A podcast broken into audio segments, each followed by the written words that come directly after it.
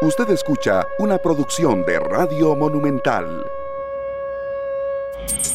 Monumental, la radio de Costa Rica. ¿Qué tal, amigos y amigas oyentes? Bienvenidos hoy, eh, bueno, en un horario especial después de la acción del fútbol, después del vértigo de la segunda división, en un partido, bueno, que termina uno por uno y todo se dirimirá en el próximo encuentro a ver si será ya Sporting o Juventud Escasuseña el que ascienda a la primera división. Recordemos que ya no hay más allá y bueno, será en el próximo partido que eh, se sepa entonces cuál será el nuevo inquilino de la primera división. Arrancamos ahora sí, esta tarde, vamos hasta las 5 en punto con contenidos con información de utilidad para que usted, bueno, tenga una tarde eh, llena de información eh, que le permita tomar mejores eh, decisiones en su vida, que le permita comprender también la realidad que nos está afectando y, bueno, por supuesto que también le acompañe, ya sea en su carro, ya sea en su casa de habitación, rumbo a su trabajo o viniendo del mismo mucha precaución en carretera y bueno, encantados nosotros de estar con ustedes acá en esta tarde, Marvin Ballestero en los controles y también eh, Sergio Castro y mi compañera Maranela Cordero acá a mi derecha e izquierda. ¿Qué tal compañeros? Buenas tardes Maranela.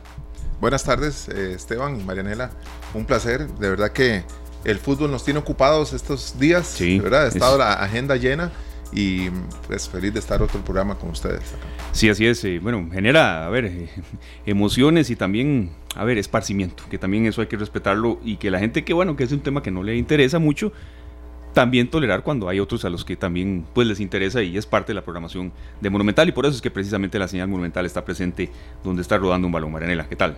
Hola, martes 16 de junio, son las 4 con, a ver, 3 minutos, así que nos espera el resto de la hora, lo vamos a aprovechar mucho porque pues por el fútbol tuvimos un poquito menos de esta tarde, Esperamos que lo rindamos con usted a través de la señal en Facebook Live de Canal 2 Costa Rica.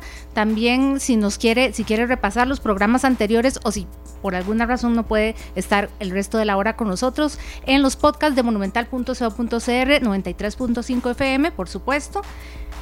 Y como a las once y media de la noche, Así es. Yo sé que no es insomnio. Es que han cambiado muchas cosas en esta época. No, yo creo que ya la gente se queja menos del insomnio. Estamos tomando nuevas rutinas. Y en esa parte de esas rutinas estar bien informados eh, de todo lo que tiene que ver no solo con la pandemia, sino lo que esta pandemia ha significado en nuestras vidas. Y ha modificado prácticamente todo. Sí, ha modificado actitudes, comportamientos. Eh, a ver, eh, em, por supuesto que cifras en cuanto al tema de desempleo, ha modificado planes. Mm, aquí es muy, muy válido lo que incluso algunos especialistas en, materia de, atención psicológica nos han dicho, evite mucho hacer planes a futuro, a largo plazo, porque uno no sabe qué puede pasar en una semana. Entonces, claro. Eh, hay que tomarlo en cuenta. Eh, pues el, estrés que se ha generado en muchos aspectos nos está afectando. Sí. ¿Verdad? sentimos que, que esto se ha vuelto algo interminable y pues podría ser algo que tome mucho tiempo también. Puede que le falte mucho si no nos comportamos. Sí, y es por eso mm, que nosotros hoy queremos refrescar un poco en materia de epidemiología, de atención de la Caja Costarricense de Seguro Social. Eh, mm, bueno, mm, ¿en qué fase estamos de preocupaciones de las autoridades de la Caja? Eh, se ha mencionado el tema de transmisión comunitaria. Ya en los, la cantidad de casos diarios es prácticamente imposible que sean menos de, de 20, de 25. Hoy la cantidad de nuevos casos es de 52 y por eso hacemos este contacto. Le agradecemos mucho en esa ajetreada agenda que tiene doña Giselle Guzmán quien es oficial en epidemiología de la Caja Costarricense de Seguro Social desde el primer día que, bueno, que esto por así decirlo, bueno, estalló, ha estado al frente de los datos, del el orden mm, estrictamente en tema de salud, de administración de salud. Doctora, muchas gracias por estar con nosotros acá en esta tarde en Monumental, la radio de Costa Rica. Eh, y las principales, a ver, preocupaciones de ustedes en esta fase que estamos, ¿en qué se centran cuando ya todos los días son más de por lo menos 20, 25 casos en promedio diarios? Bienvenido. Eh, bueno, muchísimas gracias y buenas tardes a todas las personas que están escuchando el programa. Eh, en realidad, exactamente en este momento nosotros estamos centrando nuestra preocupación en los grupos poblacionales y las y digamos las condiciones que tienen estos grupos de población en las que estaban en este momento el brote, ¿verdad? O la epidemia. Entonces, eh, por ejemplo, nosotros, ¿por qué detectamos tantos casos simultáneamente? Bueno, detectamos tantos casos simultáneamente porque normalmente lo que estamos encontrando es que la población, la que está teniendo eh, en este momento el virus, son poblaciones que viven en otras condiciones, que no son a las condiciones que vivía la gente de la primera ola, sino que tienen, por ejemplo, personas que viven en hogares donde donde viven en condiciones de hacinamiento o personas que trabajan en lugares que están cerrados, que son empresas donde trabajan en lugares más confinados, más cerca, que es más difícil mantener otras medidas de, de prevención como la distancia, ¿verdad?, entre una persona y otra, o el uso de mascarillas con tener rigurosidad en el lavado de manos, eh, este otro tipo de cosas. Entonces, si nosotros antes teníamos una persona positiva que estaba en una casa, en aislamiento, donde habían tres habitaciones, y esa persona se mantenía en una habitación separada del, del, del resto de la familia, hoy estamos teniendo personas que se mueven a buscar trabajo en grupos de ya sea de personas que van a los servicios de que prestan servicios básicos, que trabajan en supermercados, que trabajan en, en, construcción, peones agrícolas, gente que trabaja en la parte doméstica. Entonces, esta gente se mueve eh, de otra manera que, las otras personas que les decía, ¿verdad? Eh, casi que viven en grupos sociales más alta, densamente poblados. En la casa viven más personas, trabajan en grupos más grandes entonces, por eso es que se nos presentan tantos casos simultáneamente, ¿verdad? Por ejemplo, nosotros sabemos que hay un caso en, en una empresa y sabemos que alrededor de esa persona tenemos que hacer una investigación y un rastreo de contactos muy grandes, ¿verdad? Que han llegado en algunos casos a 200, 300 personas que estamos identificando en un conglomerado que ya ha sido expuesto, altamente expuesto a esta persona enferma porque están en esas otras condiciones y sabemos que ahí van a surgir no uno o dos casos de la familia que surgía antes, sino que van a salir 10, 15, 20, 30 personas eh, que, que viven más o menos en el mismo grupo social, que tienen el mismo comportamiento social o laboral eh, que la persona que se contagió. Entonces, ahora nuestro foco está siendo precisamente identificar un poco a las personas que son vulnerables, que tienen enfermedades crónicas, que tienen condiciones de hacinamiento, que tienen vulnerabilidad en cuanto a la vivienda y que tienen que trasladarse, migrar de una zona a otra por condiciones de vivienda, que tienen problemas de mm, eh, condición migratoria irregular, que tienen problemas de aseguramiento.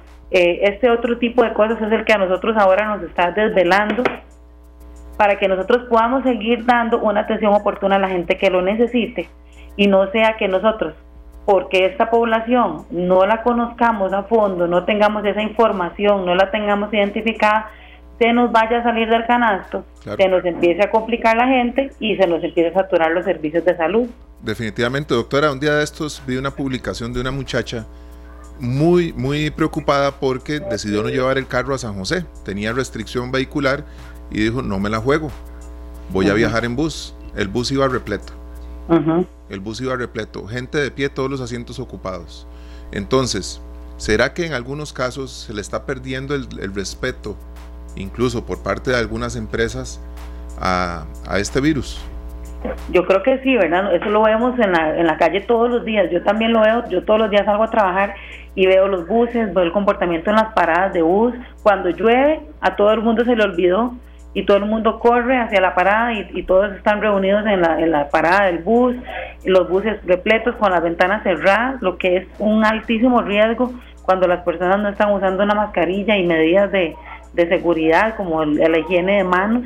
¿verdad? Entonces, eh, definitivamente yo siempre apelo a que la responsabilidad individual es individual, ¿verdad? Y que definitivamente eh, si los otros no están cumpliendo, no se están cuidando, yo tengo siempre que ser responsable de cuidarme yo y de cuidar a la gente a donde yo llego a mi hogar, a, estar con mi núcleo familiar y entonces pensar en que la exposición a que yo voy a someter a mi núcleo familiar es a todas las cosas que yo me expuse durante el día, ¿verdad? Todas las personas, todas las superficies, todos los lugares. Entonces, es cierto, en los supermercados uno ve como la gente no respeta esa distancia personal, eh, en la, como les digo, en los autobuses en la calle, caminando, la gente no respeta ese espacio personal. Entonces es un llamado a, volver, a recordar, porque la gente se cansa de estar oyendo siempre lo mismo, lo que pasa es que a veces no lo interioriza y no sabe la consecuencia de eso. Doctora, con ustedes, con, profesionales como ustedes de la caja, y eh, también eh, directores de hospitales, hemos aprendido un, un concepto, gestión individual del riesgo que es de lo que usted nos está hablando, que sea uno el consciente de que si, si puedo, debo arriesgarme a salir o no y en qué condiciones. Pero hoy en la conferencia el doctor Salas hizo referencia a ese contagio de 10 personas en una fiesta familiar. Y viene el domingo el Día del Padre y verá que yo tengo muchas ganas, yo no sé qué voy a hacer el domingo, creo que le voy a cantar una, además cantar serenata, no puedo cantar porque no se, no se puede ni cantar, ¿verdad? No hay que hacer eh, todos estos esfuerzos porque, bueno, no puedo ni darle serenata, no puedo irlo a, abrazar, pero yo sé que hay mucha gente que se lo va a brincar, doctora. La gente ya está organizándose. A la gente, porque claro, yo digo, si somos primos, yo sé que vos te lavas las manos. Hace tres meses no nos vemos. Entonces, yo quisiera como que usted nos dé alguna, yo sé que la, la orden correcta es, no, no se hace ninguna reunión, pero no sé, algún decálogo, algunos cinco puntos para que el domingo no echemos a perder, porque llegar yo a saludar a un abuelo, un tío, un papá, puede ser llegarlo a contagiar. Es que eso es lo que tenemos que pensar vean como nosotros hemos visto, no solo aquí en Costa Rica, en un montón de países donde han tenido gente en gran confinamiento. Yo no sé si ustedes han visto el caso de Suecia. Ellos no tenían medidas de, de, confinamiento, no tenían ningún tipo de medidas de confinamiento. Sin embargo, tenían los adultos mayores y las personas de riesgo súper resguardadas y protegidas. ¿Y qué pasó? Llegaron los adultos jóvenes en este momento, nuestro grupo más importante de transmisión y de contagio, las personas que más se han contagiado, son el grupo de 20 a 29 años y de 30 a 39 años. Esos son los dos grupos más importantes y esos son los dos grupos que rompen más fácilmente las reglas y las medidas. Entonces, en Suecia se vio que precisamente la población de más alto contagio es la población que llegó a contagiar a los ancianos y tuvieron una altísima mortalidad, más que el resto de toda Europa, porque tuvieron la desgracia del de, el fallecimiento de un gran porcentaje de sus adultos mayores. Entonces, esta población que, que, que, piensa, porque las estadísticas dicen, bueno, muy probablemente a mí no me va a dar nada, yo tengo un sistema de las defensas que está fuerte, yo hago ejercicio, yo ya me, manejo de una forma. Claro, pero a otros, doctora, pero a los otros. ¿Qué sucede? Que estos no, no están pensando en esa exposición que ustedes están mencionando. Entonces, cuando ellos andan con sus amigos, yo tengo amigos que dicen, ah, ya mi hija ya se relajó, ya, ya estaba deprimida en la casa, ya salió con los amigos, ya ni modo, ok. Pero si ella quiere sola enfermarse y estar ella sola eh, este, corriendo un riesgo, que sea ella sola, pero que no exponga a las personas que no pueden enfermarse, ¿verdad? Y esa es la responsabilidad que apelamos a estas fiestas. E, esa fiesta le, le, apuesto que es la celebración de un cumpleaños de la mamá o del papá o del abuelito y ahora viene el Día del Padre y otra vez la gente se relaja por esto mismo, porque es la familia, porque son los vecinos, porque son los amigos. Yo siempre contaba esa anécdota en todas las entrevistas, pero una vecina mía me llama y me, y me contó que estuvo hablando en el corredor con la vecina del frente como dos horas. Y yo, ¿y qué importa? ¿Qué pasó? Eh, ¿No tuvieron distancia? No, no tuvieron distancia eh, no usaron ninguna mascarilla ni usaron ningún medio de, aislamiento. No, no usamos ninguna barrera. ¿Y qué más pasó? Que esa vecina salió positiva y que mi mamá la acaban de operar de un cáncer y ella salió a saludar a mi mamá. Entonces, esa vecina expuso a la señora que la acaban de operar del cáncer y la señora que tiene cáncer que también perdió su propia responsabilidad su propia este, protección y seguridad y se expuso a una vecina porque le tiene confianza de que es una vecina. Y realmente la expuso a un peligro de muerte una señora adulta mayor recién operada de un cáncer. Entonces, ¿es esto necesario? ¿Verdad? ¿Es esto necesario? Nosotros necesitamos que, que alguno de nuestra familia se enferme gravemente, esté internado en un hospital, en una unidad de cuidados intensivos o desgraciadamente fallezca simplemente por no tener nosotros la responsabilidad de no exponer a nuestra familia. Entonces, aquí es donde, donde tenemos que apelar a esa responsabilidad de individual. ¿A qué riesgo me expongo yo y a qué riesgo expongo a mi núcleo familiar? ¿A qué riesgo expongo a las personas que yo quiero que estén conmigo siempre? Y siempre también lo digo, o sea, una sola persona que perdamos en la comunidad es un precio demasiado alto simplemente por no querer nosotros ser responsables en las medidas de prevención para no contagiarnos y no contagiar a la gente que queremos. Sí, doctora, muy, valioso este llamado que nos está haciendo y también porque evidentemente se acercan fechas de reunión, se van acercando en el calendario ya feriados, ¿verdad? En el segundo semestre del año es cuando más hay, entonces son, a ver, recomendaciones y casi que, bueno, deberían ser hasta directrices muy valiosas. Yo le voy a pedir nada más unos pequeños minutos, doctora, porque tenemos, a ver, dudas de la gente y queremos que por favor sean muy concretos para poder aprovechar y no robarle mucho tiempo, sabemos la hora de ajetreo que usted tiene. Al 905-222-0000 vamos a recibir algunas consultas telefónicas de la gente 905-222-0000. Pero sí queríamos, doctora, también antes de, entrar con algunas consultas de la gente, a ver, el otro balance también de las cifras que son positivas, porque hoy se dio a conocer que solamente son dos personas en la unidad de cuidados intensivos, ojalá fueran cero. Son 20 hospitalizados y hubo 32 personas que estaban en albergues que, que, ya pudieron salir. Entonces, doctora, a ver, no todo es malo, porque tampoco uno puede eh, tener ese, ese, mm, a ver, esa impaciencia y cuando recibimos esa cantidad de casos diarios en aumento, bueno, agachar toda la cabeza porque hay cifras que también son positivas. Sí, eso es súper importante porque eh, ahí es donde yo siempre le digo también a las personas que confíen en el sistema de salud que tenemos. Nosotros tenemos técnicos de atención primaria, eh, tenemos médicos, tenemos enfermeras, tenemos carros de la caja y del ministerio y de la comisión de emergencias en todo el país entregando tratamientos, entregando, haciendo visitas domiciliares, tomando muestras, un call center de, que tenemos en la caja para darle seguimiento a cada uno de los casos, tenemos seguimiento de contactos, o sea, esto ha permitido que nosotros podamos identificar de forma muy temprana cuando alguna persona requiere atención médica cualquier tipo de atención médica y que esa persona no se nos quede en la casa enfermita y que esa persona no se nos vaya a complicar. Entonces esto es un, valor súper importante que tiene nuestro sistema de salud, pero también en esta fase, en esta fase donde los, donde los brotes o donde la epidemia se está dando en estas poblaciones que hablábamos al inicio, es muy importante para nosotros y lo hemos apelado muchísimas veces a los líderes comunales. Ustedes saben que los líderes comunales se saben a dónde vive el adulto mayor que está solito,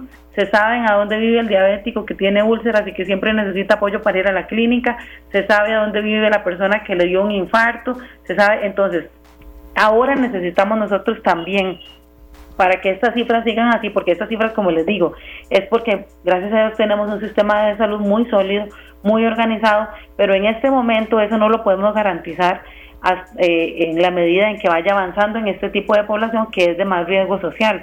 Entonces aquí necesitamos apelar a instituciones, a líderes comunales, a las organizaciones este, de voluntarios. Para nosotros seguir este, llegando hacia la persona que tenemos que llegar. Son cifras muy positivas, nosotros vemos que realmente nos, nuestro país ha tenido una respuesta muy diferente a los otros países, incluso de la región de Centroamérica, ¿verdad? eh, donde tenemos realmente una gran tasa de recuperados, una mortalidad muy baja, una hospitalización muy baja y tenemos todos los servicios de salud equipados para expandirse si es necesario. Pero no queremos eso, queremos seguir manteniendo el, el este, ochenta y tanto del resto de la población este, que se vaya contagiando con síntomas leves y que si alguien está empezando a requerir un poquito más de atención la podamos brindar a tiempo. Entonces este mensaje también es todos esos líderes comunales les, les pedimos en este momento su apoyo, su ayuda, acérquense a nosotros, ayúdennos a informarnos cuando alguien necesita ese tipo de ayuda. Y de forma humanitaria, ¿verdad? No como a esta señora que, que, con ese linchamiento, porque eh, por Dios, ¿verdad? Y, creo que, esto es importantísimo porque la gente tiene que entender que en un, cualquier momento va a llegar la transmisión comunitaria y no solo eso, Acuérdense el H1N1, en este momento el H1N1, ¿cuántos de nosotros sabemos si nos dio o no nos dio? Porque nos hemos resfriado y, nos, y no nos hemos tomado ninguna muestra. Es lo mismo que va a pasar con el COVID. Hoy nos va a dar a algunas personas, mañana les va a dar a otras, mañana va a ser mi hermano, pasado mañana mi hija, pasado eh, después va a seguir mi papá, después va a seguir mi vecino, después va a seguir mi compañero del trabajo y vamos a hacer todos. Entonces, que este cuál es el, cuál es el objetivo de señalar o de juzgar a una persona que está enferma y que más bien necesita nuestra ayuda cuando mañana vamos a ser nosotros. O sea, tenemos que entender que en las comunidades, si hay personas de alto riesgo que necesitan atención y ojalá estar este, albergadas o, o ubicadas o reubicadas en una zona donde puedan estar altamente controladas, nosotros debemos más bien apoyar que haya un, un centro de, de, ubicación de estas personas en la comunidad donde estén controladas por el servicio de salud, por toda la gente que necesita atención y eso no significa que vamos a llevar el virus a la comunidad. Si el virus se transmite teniendo contacto con las personas enfermas, más bien en la comunidad hay más riesgo de que los demás se contaminen. Mientras que tengamos que tenemos en un lugar la gente controlada es mucho menos el riesgo es cuando los vecinos deberán de procurar que a esa persona se le atienda de la mejor, de la mejor manera. Así es, imagínate que esté uno enfermo y que se lo lleven a otra provincia, lejos de la familia, lejos de, todo el entorno que uno, donde uno se siente bien y estando uno enfermo. Entonces, todas esas cosas tenemos que pensar que mañana podemos ser nosotros. Por supuesto, doctora, tenemos ya en línea a don Edgar Salazar de la Abuelita que tiene una consulta para usted. Buenas tardes, don Edgar. Gracias, muy buenas. Buenas tardes. Buenas tardes. Los felicito por el programa. Muchas gracias. Eh, muchacha, yo quiero quejarme. Usted dice muy claro eso de los líderes comunales. ¿Dónde están esos líderes comunales? Oiga, yo soy una persona de 74 años. Vivo en Alajuelita. Operado a corazón abierto, diabético. No me pusieron la vacuna de esto, de la influencia, porque todos se la repartieron entre los hijos, los amigos, de los médicos, de las enfermeras y nos quedamos sin vacunas. ¿Y a dónde están los comunales? Dígame. Dígame uno, yo no lo conozco. Aquí, por donde yo vivo, San José de la Juelita, vemos un montón de ancianos que no nos pusieron la vacuna, que nadie se ha preocupado por nosotros. Yo vivo solo. Gracias a Dios tengo una hija muy buena que me ayuda, pero ella vive en Pavas entonces, yo digo que es una irresponsabilidad, sinceramente, vea, vea el contagio que hay. Bueno, aquí viene muy poca gente, porque si uno no es rico, nadie lo Bien, bueno, le agradecemos a don Edgar Salazar, eh, un adulto mayor de 74 años que nos formulaba esta consulta y es de Alajuelita, eh, doña Giselle, y quizá lo que él nos expone lo vean otras personas y, bueno, tal vez en, ¿qué, qué, respuesta se le puede dar, vecino de la Sí, así es, mira, hay, bueno, en el número 1322 ahí se da atención a las personas que requieren atención, en el número 1322 es un número que está habilitado a nivel nacional, pero también este él pregunta que cuáles líderes, bueno, tenemos a la Cruz Roja, gente que gente de la comunidad que es de la Cruz Roja, gente de la comunidad que es del grupo de guías y scout, gente de la comunidad que son de la Asociación de Desarrollo, eh, comunal. Hay muchísimos grupos comunitarios de cada una de las diferentísimas comunidades que tenemos en nuestro país que pueden dar asistencia a este tipo de personas, pero a veces no conocemos que estas personas necesitan asistencia. Entonces, aquí también la población tiene que hacer un llamado a la asistencia. Con respecto a la vacuna, yo quiero decir que la vacuna de influenza nosotros todos los años veníamos comprando un número de vacunas determinado Creo que este año, no tengo la cifra exacta, pero creo que este año compramos aproximadamente unas 100 mil vacunas más que el año pasado, como creo que unas 600 mil vacunas compramos este año. Y todos los años nosotros tenemos que rogarle a la población que se vacune. Nos quedan siempre un montón de vacunas sin colocar y las terminamos colocando en, en, los, en los niños que están albergados, en los hogares de ancianos, en los en los centros penitenciarios para darle utilidad a la vacuna en poblaciones que también son de riesgo. Y este año, sin embargo, por la alerta del coronavirus, la población fue masivamente a vacunarse. No es que se vacunaron los amigos del médico, como dijo don Edgar, sino que la población acudió masivamente a vacunarse. La población que nunca se había acudido a vacunar, esta vez fue. Y la estimación y los cálculos de las compras de vacunas se hacen basados en, en los datos del año anterior. Y entonces uno desde el año anterior, por ejemplo desde el 2019, le dijimos a la Organización Panamericana de la Salud, bueno, nosotros este, gastamos este año 500 mil, sin embargo, como siguen aumentando la población, contemplamos prever unas 100 mil vacunas más para el otro año y con ese número que nosotros le damos de la población que se vacuna, ellos eh, nos hacen un número de vacunas a nosotros, no es que podemos comprar todos los días, ellos crean esa vacuna para nosotros y nos mandan la cifra que nosotros encargamos. Cada país encarga. ¿Por qué? Porque en este momento que ellos nos entregan, ya ellos están produciendo otro tipo de vacuna para otro, otro, para el hemisferio sur o el hemisferio norte. Entonces, así es como funciona. Este año sucedió que masivamente la población pues tuvo la conciencia de salir a vacunarse, mucho más de lo que ha hecho los años anteriores, y esta fue la razón por la cual la vacuna no alcanzó para todo el mundo. Sin embargo, ya para el próximo año, por supuesto que con lo que pasó este año, estamos contemplando nuevas, nuevas cifras completamente diferentes de acuerdo a la demanda actual. Quería dejar este punto claro. Doctora, usted es epidemióloga. Yo me imagino que cuando usted nos escucha a periodistas, a público, redes sociales, usted dice, todo lo que estudié yo y ahora todos saben más que yo. Porque hay gente que se sienta a ver la conferencia y donde le suena a más de 30, 40, 50, dice, ya esto es transmisión comunitaria, ya todo se fue por la borda. ¿En qué momento sabremos? Nos lo van a decir en una conferencia, hay transmisión comunitaria y cuando la haya, deberíamos tener, no sé, eh, qué va a cambiar, porque además con el rebrote en China y en Nueva Zelanda uno dice, ah, esto no se va a cambiar, nunca se va a acabar. Eh, ¿Cómo sabemos cuándo la hay o no? Bueno, la transmisión comunitaria se puede dar en diferentes lugares, eh, digamos, en, el, en Costa Rica se puede dar en un lugar sí, en un lugar no. No es una cosa que tiene que darse en todo el país al mismo tiempo, igual que las fases, ¿verdad? ¿Por, ¿por qué? Porque la transmisión comunitaria significa cuando ya hay un número de personas que están positivas y que nosotros no identificamos cuál es la persona que estuvo relacionada y que le contagió la enfermedad, ¿verdad? Y eso le llamamos nosotros el nexo epidemiológico. Entonces, cuando más o menos sobrepasa el 10 al 15% de las personas contagiadas, de las cuales nosotros no logramos identificar de dónde fue que se contagiaron, es que nosotros podemos decir que en esa localidad, no estamos hablando de Costa Rica, en esa localidad hay transmisión comunitaria.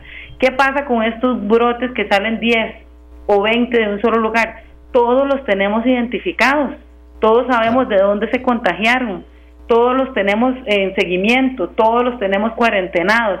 Entonces, por eso es que nosotros hablamos que todavía estamos en la fase 3 de conglomerados. Y el conglomerado es este, el conglomerado puede ser un grupo de personas que están identificadas a nivel laboral, en un escenario laboral, puede ser en una casa, en un domicilio, puede ser en un grupo de familia, puede ser en un grupo comunitario, los que se van a la iglesia, que están todos eh, en tal lugar identificados. Esos son los conglomerados, los grupos de personas que están en un lugar determinado y en un momento determinado relacionados entre sí a, algunos casos positivos, que eso es lo que nosotros estamos viendo, ¿verdad? Nosotros vemos que en San Carlos hubo un brote relacionado a estas empresas empacadoras, pero toda la población es de ese lugar. Entonces, todos los tantos casos que han salido ahí eh, de, esta zona de fortuna son de ese lugar. Entonces, ¿qué quiero decir? Esto es un conglomerado identificado, monitoreado, aislado, cuarentenado, bajo seguimiento. Entonces, todavía no es transmisión comunitaria porque toda la gente que está en ese grupo está muy bien identificada. La transmisión comunitaria es cuando ya tenemos un montón de personas de diferentes lugares, aunque sean lugares, por ejemplo, de San Carlos, pero que no sepamos de dónde fue que se contagiaron. Sí, doctora, gracias de verdad, le robamos un par de minutos más. y, muchas gracias. y repetimos a la gente el 905-222-0000, 905-222-0000 para las llamadas y dudas a la doctora Giselle eh, Guzmán, quien es epidemióloga de la caja. Nos preguntan, doctora, específicamente el tema de las mascarillas, eh, cómo saber si se debe usar de acuerdo o no a un trabajo específico y eh, la duración de estos dispositivos. Doctora, que, es que hace un tema muy recurrente. Sí, ha sido un tema muy recurrente, pero es muy importante recordar que la mascarilla por sí sola no nos va a proteger. La mascarilla por sí sola nada más tiene bueno, la mascarilla quirúrgica o médica o que venden en las farmacias, esta mascarilla tiene una protección contra salpicadura. Es una certificación internacional que tienen esas mascarillas. Entonces, ¿qué, ¿qué, es la salpicadura? Esa gotita de saliva de las personas que puede llegar hasta uno, ¿verdad? Entonces, le protege la nariz y la boca. Entonces, ¿qué quiero decir? Que para cuando yo uso esta mascarilla tiene que estar muy bien cubierta la nariz y la boca. Ahí vemos como hay gente que lleva la nariz afuera ¿verdad? O que se está tocando la mascarilla y se toca luego los ojos, o se toca luego la nariz, o se toca luego la boca. Entonces, las otras mascarillas que venden a nivel este comercial, que no son estas mascarillas quirúrgicas, que son mascarillas de tela, tienen una protección mucho menor, pero sin embargo siguen siendo una barrera.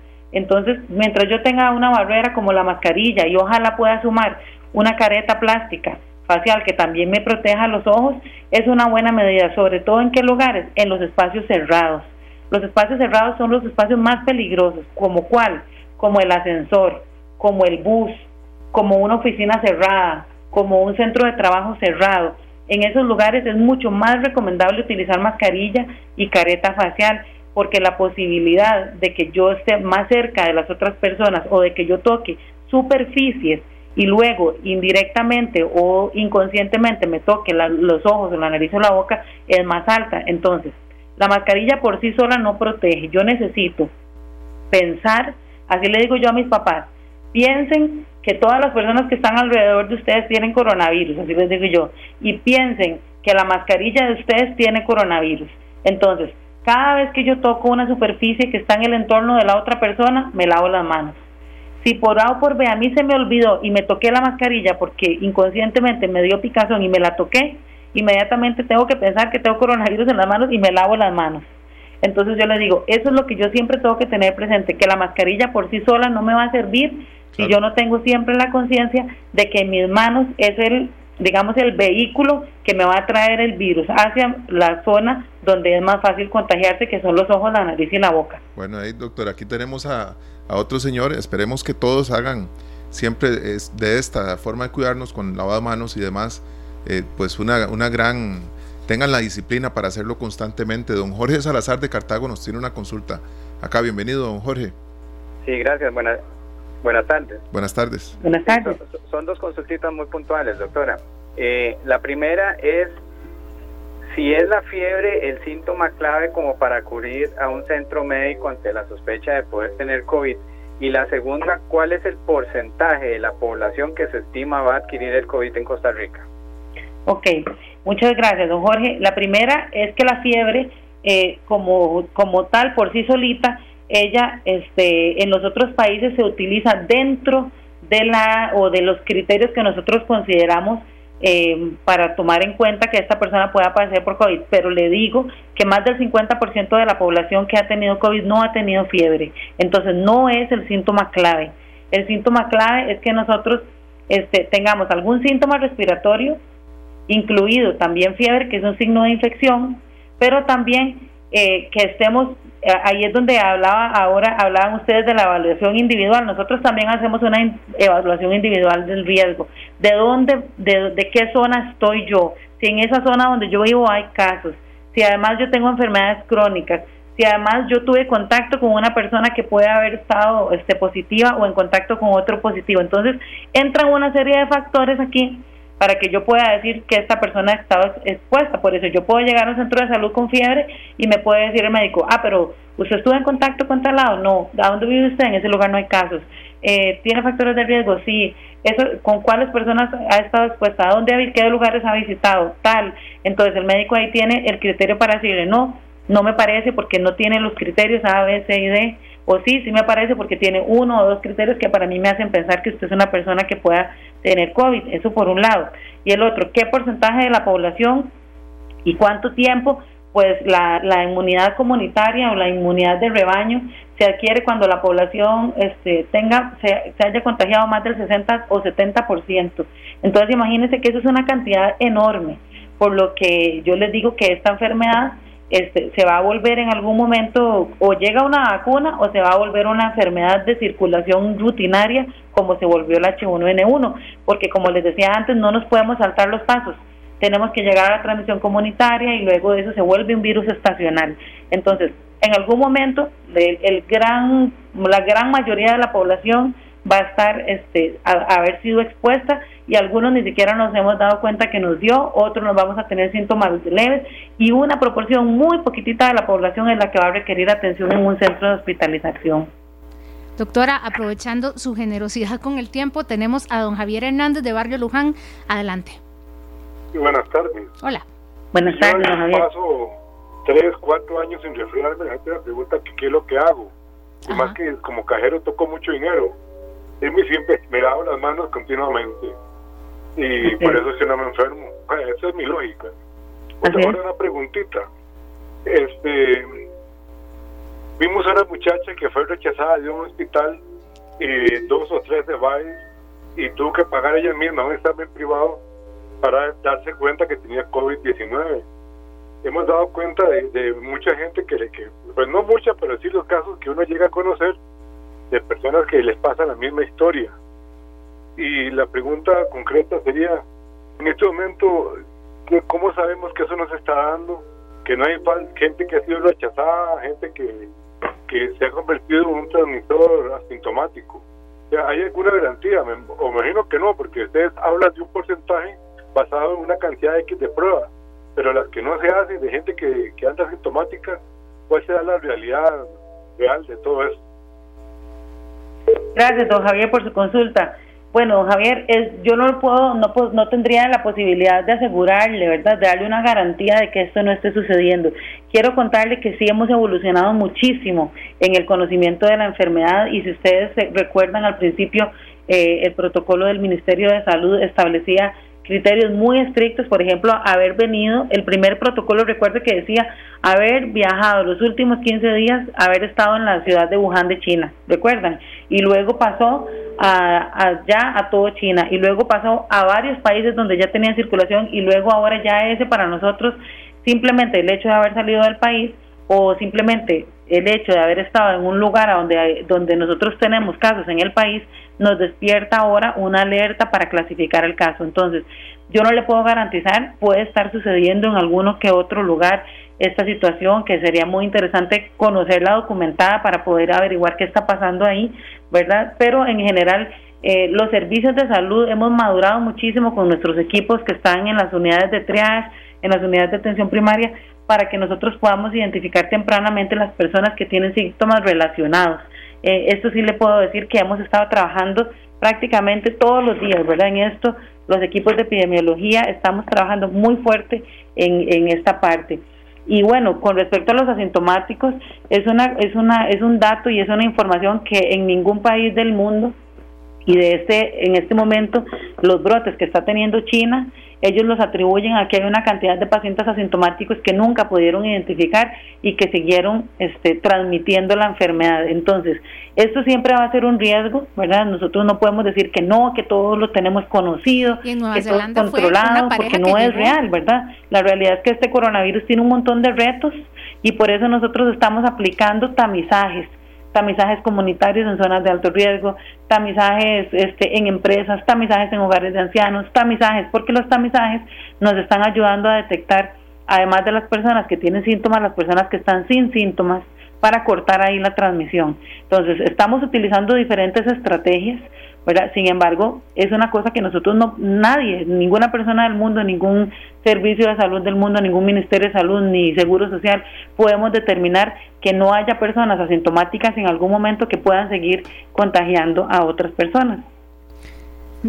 Doctora, muchísimas gracias. De verdad, nos quedan muchas cosas en el, en el tintero. Este, hoy el New York Times habla de la dexametasona y ya yo me imagino el montón de gente, este, todo esto también, eh, todas las teorías de conspiración que hay alrededor. Nos queda eh, confiar en, el talento y el esfuerzo de ustedes, en las autoridades de salud y también en la conciencia de la gente. Cada quien sabe que somos cada uno un agente de cambio o un agente de contagio. Así, que la y ojo, no automedicarse, ¿verdad? Porque la gente compra esos medicamentos de acceso libre en las farmacias y todas las cosas. Recuerden siempre que todos los medicamentos son medicamentos que tienen efectos adversos y que tienen que ser bajo prescripción médica. Yo quiero nada más terminar diciendo que nosotros en nuestros protocolos de la caja, desde el inicio de la pandemia manejamos a los pacientes con este tipo de medicamentos. Eh, porque ya eh, el, el coronavirus, además de que es una enfermedad diferente, tiene síndromes que son los mismos que se presentan con otras enfermedades respiratorias que ya nosotros conocemos eh, con muchísima seguridad el manejo de estos medicamentos en diferentes tipos de etapas de la enfermedad. Entonces, como usted lo dijo, confiemos en el servicio de salud, confiemos en los profesionales y seamos responsables nosotros del autocuidado. Perfecto. Doctora, yo le agradezco estos 10 minutos, 12 minutos que, que nos iba a dar le agradezco porque sabemos que hasta ahora ustedes, a ver, van no cerrando el día, como tomando un respiro para lo que les, les queda, pero tal vez escuchar estas consultas, tanto nuestras como de la gente, les da un perfil un poco sobre qué dudas hay, ¿verdad? Entonces, de verdad le agradezco estos 10 minutos que se convirtieron casi en media hora, pero mucha gente nos dejó consultas y, y gracias, doctora, de verdad. Con muchísimo gusto, un placer, cuando gusten. Muy amable. Ella es eh, Giselle Guzmán, es oficial en epidemiología de la Caja Costarricense De Seguro Social y gracias a todos de verdad los que nos formularon las consultas en Facebook y también en la línea telefónica, un ejercicio que estaremos retomando más adelante, pero bueno, no queremos dejar pasar eh, cuando se dan datos malos en algunas ocasiones, pero también otros positivos, como que solo hay dos personas en unidades de cuidados intensivos. Entonces, gracias de verdad a todos por haber participado en este eh, bloque. Nos vamos a una pausa, 4.40 minutos, y enseguida continuamos con más. Usted escucha esta tarde acá en Monumental, la radio de Costa Rica. Ya venimos con más. 4 con 47 minutos, aquí está don Fernando Muñoz, que siempre, siempre nos sabe contar breve y específicamente qué pasó. Yo imagino cuando usted llega a la casa, usted le, le, le dice, ¿qué pasó? Y todos los titulares.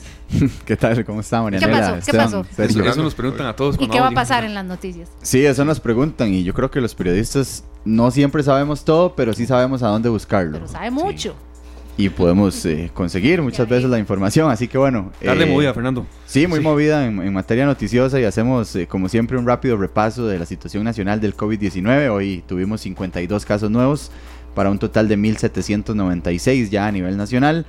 20 personas hospitalizadas, dos de ellas en la unidad de cuidados intensivos. Esto es positivo porque al día de ayer había cuatro personas en una condición grave y hoy son dos. Así que bueno, eso también eh, son buenas noticias, pese a que siguen eh, aumentando, por supuesto, los casos activos de COVID-19 en el país.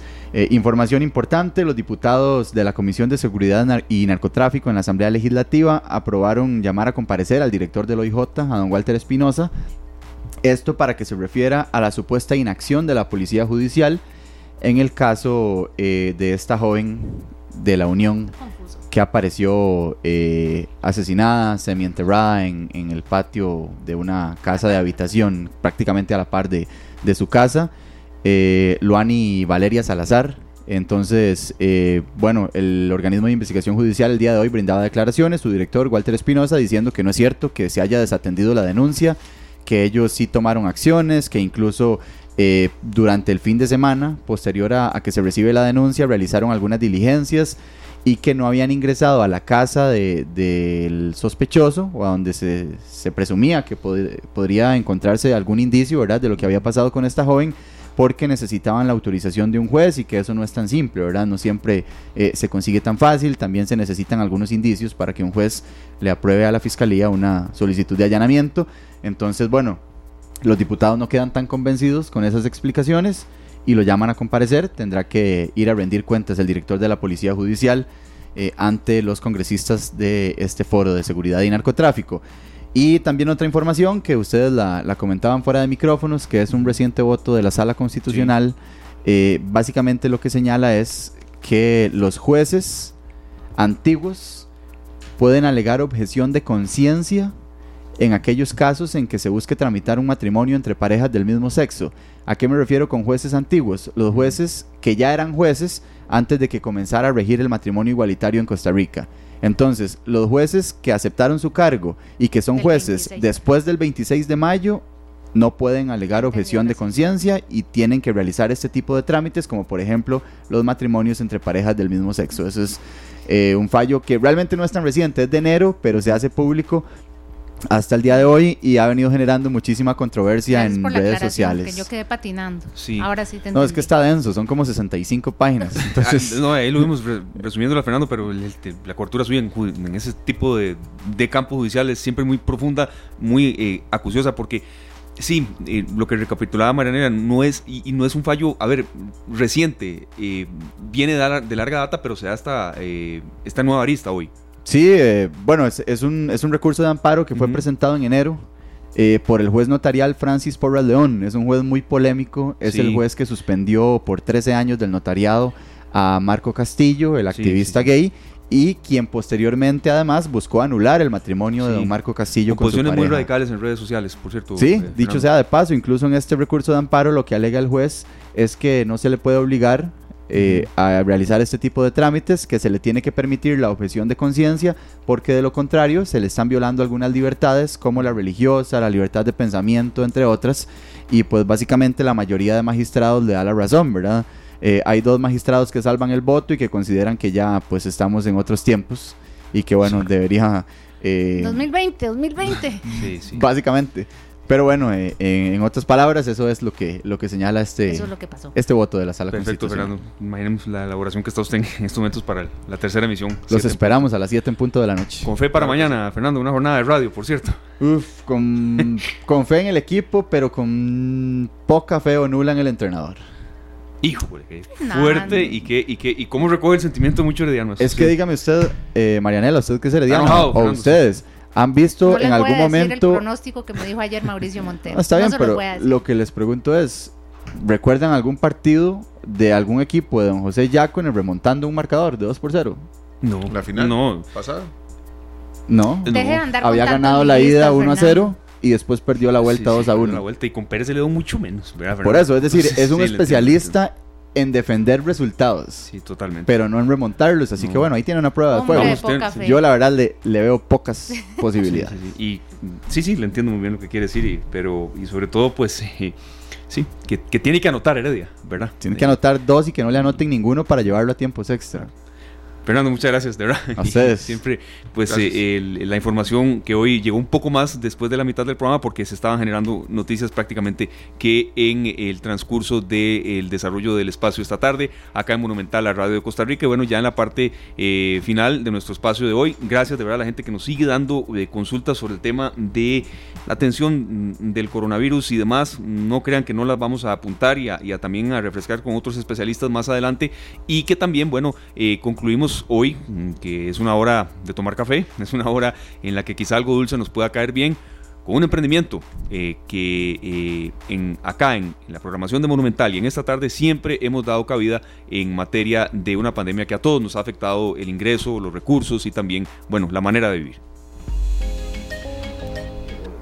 Porque Radio Monumental cree que juntos saldremos adelante, le traemos la nueva sección Buenas Noticias, porque juntos sacaremos el país adelante. Una producción de Radio Monumental. Bueno, al ser las 4.54 de la tarde siempre nos preguntamos, ¿café con qué? ¿Verdad? Y así que tenemos a Montserrat Morales desde Santa Ana. Dice que el hornito de mamá está listo para preparar cosas deliciosas. Bienvenida, Montserrat. Hola, buenas tardes. Es un gusto escucharles. Muchas gracias. Igualmente aquí, Marianela y don, don Esteban Arón tienen muchas cosas que preguntar, principalmente por antojos. para tenemos un antojo, en realidad. Claro que sí, con todo gusto. Es una receta tuya, es un tres... ¿Qué, tenía, ¿Qué tiene el tres leches de Montserrat Morales que todo el mundo le dijo, si usted vende eso, le va a ir muy bien? El tres leches, eh, lo que llevan mucho amor. Ah. Entonces, y por ser tan artesanal, entonces a mucha gente le gusta. Bueno, ¿y, cuáles son los, los, platillos más vendidos en estos días en los que la gente pasa más tiempo en la casa, Monserrat? Eh, se vende mucho lo que es el arrollado relleno de leche condensada cocinada, que ese a mucha gente le gusta, y lo que es el queque de chocolate también. Entonces, eso sí como lo que más me ha pegado en este momento. Qué bueno. Y una consulta, Monserrat, si la gente pues quiere eh, comprarlo, encargarlo, se acerca al Día del Padre. Eh, muy cierto aquí el, aporte que, hacía nuestra compañera Maranela, evitar aglomeraciones y demás, pero un, regalo siempre se puede dar y evitando eh, aglomeraciones, con el distanciamiento de siempre. ¿Cómo pueden ubicarla, Monserrat? Y también, eh, si este emprendimiento que usted está tomando, bueno, le ha generado resultados en un año difícil para todos. Sí, claro, me ha generado bastantes resultados, la verdad. O sea, el, la comida como que le, gusta mucho a la gente, entonces ese sí ha llegado bien, digamos.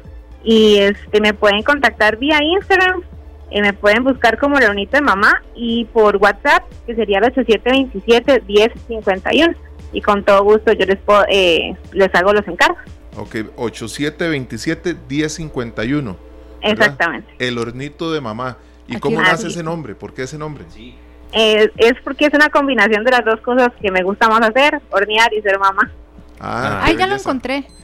Vea, ya, está. Ya, no, ya, ya soy parte. Creo que fui su seguidora número 100. Ay, ¿En serio? Ay, verdad. Eh, no, un creo que es la, creo que es la primera de los emprendedores que hemos entrevistado que aparte de dar el número nos da sus coordenadas de redes sociales y no sé si ustedes se han dado cuenta, pero ahora uno se antoja eh, en vez de ir a ver ventanas aquí. Para mí Instagram es para antojarme de ropa, para antojarme de comida y aquí ah, es un centro comercial para uno. Qué ingrata las sí, fotos. claro, Instagram ayuda muchísimo en eso. Vea, vea esta foto, tío. Ay, sí, Sí, ya. Estoy para servir. Muchas gracias, muchas gracias, Y, mucha suerte. Yo quería una última reflexión, ¿verdad? Mm, el mensaje para, para la gente que, que insiste que ha sido un año que ya quiere que termine, que cuando suene la canción el 31 de diciembre, que todos siempre escuchamos, no quieren ni, ni pensar en eso. Em, ¿Qué tipo de mensaje que siempre queremos recoger? Porque eh, se puede estar mejor. Yo sé que es difícil, que pedir paciencia en un año como este es muy duro, pero mm, ¿qué tipo de mensaje puede dar usted? Porque en esta sección han desfilado todo tipo de personas que han tratado y han podido salir adelante. No, claro, el que, eh, o sea, el que se lo propone puede. Digamos, yo este, lo que hice fue, eh, me propuse llegar y decir que hacer las recetas con todo el amor del mundo y salir adelante, porque estamos en momentos muy difíciles y Dios primero el otro año será un año muchísimo mejor. Amén. Entonces a tener paciencia y, y estar siempre en casa, ¿verdad? Cuidarse y todo. Y Dios primero el otro año será mejor. Excelente. Así, de generoso. A mí me gustan así ver, me gustan estas fotos porque uno ve que, que no le no le negó al dulce de leche aquí en el relleno. Este, veo lo generosa que es. El hornito de mamá, ya yo soy seguidora en Instagram y ahí te va a ah, buscar un montón de gente. y que no solo se antojen, que llamen y contraten y Exactamente. Gracias, Monserrat. Es para servirle, muchas gracias. que la pasen muy bien, Monserrat Morales. Morales, gracias por la oportunidad, buenas tardes. No, Igual, a ustedes muchas gracias. El hornito de mamá. el hornito de mamá. porque le encanta hornear y ser mamá. Bueno, que, mezcla más linda, ¿verdad? Claro que sí. Nos vamos, compañeros. Un programa que se nos fue volando con mucha interacción, mucha participación de la gente y con el compromiso de volver con más y mejores contenidos. Mañana, Sergio, usted nos tiene la canción de cierre de hoy. Claro que sí, tenemos una canción que nos puede ayudar a reflexionar un poquito en lo que estamos haciendo con nuestras vidas con respecto a este mundo en donde queremos siempre recibir y no entregar nada. Así es que necesitamos ponernos a las órdenes de nuestra gente, a, a la que amamos, a la que tenemos cerca. Aquí tenemos la insanidad virtual o demencia virtual. Yamiro Kwai.